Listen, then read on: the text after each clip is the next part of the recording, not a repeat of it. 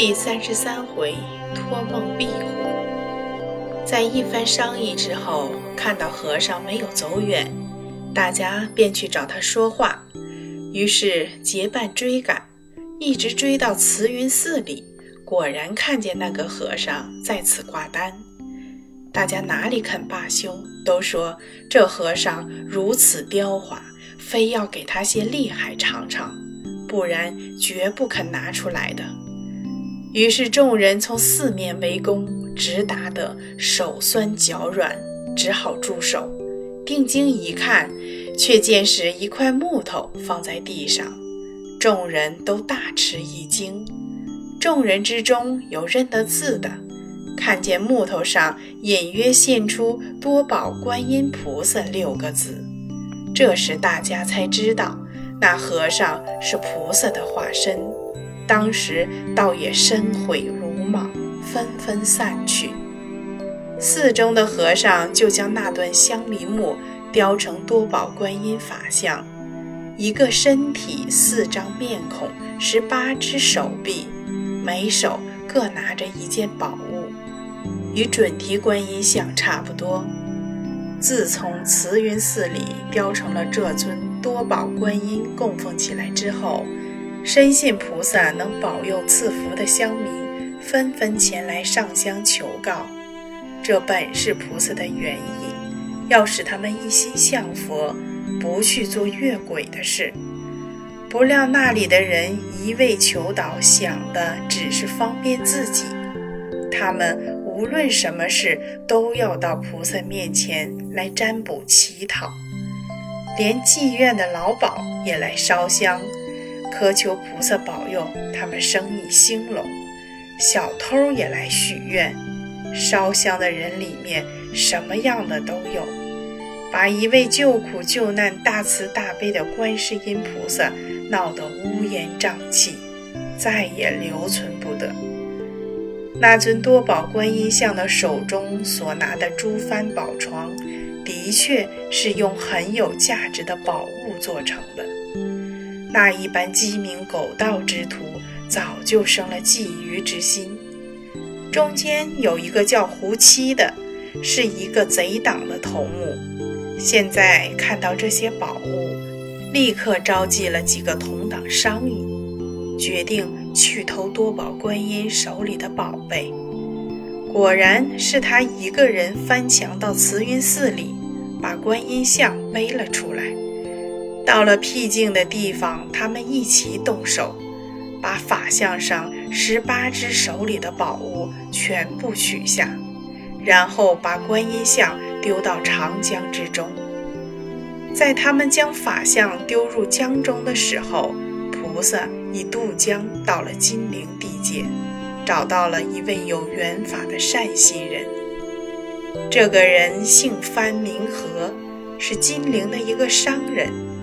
此人生平着信佛教，行善积德，远近的百姓都称他为潘好人。他虽然一心礼佛行善，生平却有一件缺憾，是他年近六旬，膝下只有一女，却没有儿子。有一天，他突然做了一个怪梦，梦见有一位白衣尊者向他说：“潘老儿。”你明天可以到江口去等候。中午的时候，江中有一个四面十八臂的多宝观音法像，由江北那边飘来。你要谨慎地把宝像打捞起来，送到清凉山的鸡鸣寺里，重行修整供养，就会有无量的功德。潘和说：“小老儿一切遵照指示去办。”只是有一个疑问：小老儿年将六旬，膝下无子，不知是否还有生育的可能呀？白衣人说：“这个好办，我就赐给你一个儿子就是了。”说着，从怀里拿出一颗白色的围棋子，交给潘和。潘和正想再问白衣人的尊号，却被他一推，就惊醒了。到了第二天，他遵梦中所见到的江岸边去等候，果然捞得了多宝观音的法相，于是立刻将法相送到鸡鸣寺里，又出钱将一片荷叶石雕成莲花座，重塑了观音的金身。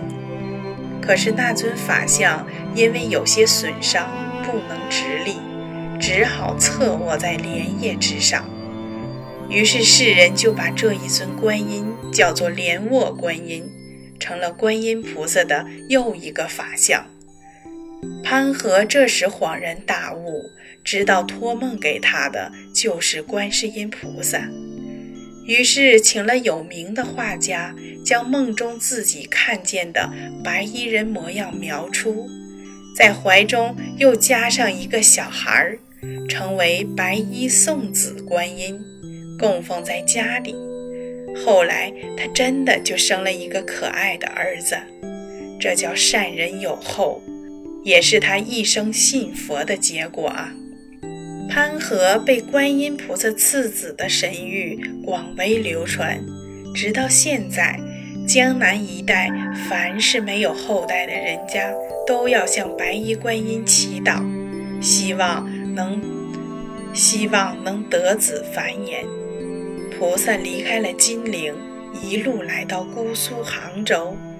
那时正是兵祸之时，当地的百姓遭金兵惨杀的不下数十万人，到处都是冤魂怨鬼。见此情形，于是菩萨变成了一个秀丽端庄的中年女子，手捧着一只羊脂宝瓶，来到冤魂集结的地方。叠石坐台，他就坐在石台之上，念诵那破地狱障的千手千眼观世音菩萨广大圆满无碍大悲心陀罗尼经。每当诵读千遍之后，就取来杨枝，在宝瓶中浇了几滴甘露，向天空遍洒一周，然后仍旧插好杨枝。诵经超度，当地百姓见菩萨如此情形，不明缘故，以为遇上了奇异的事情，奔走相告，传遍了街坊里巷，大家都一窝蜂的前来观看。有的说是在化缘，有的说是在做法，谁也不能定论。菩萨见众生疑惑不解。就向他们说出一番话来。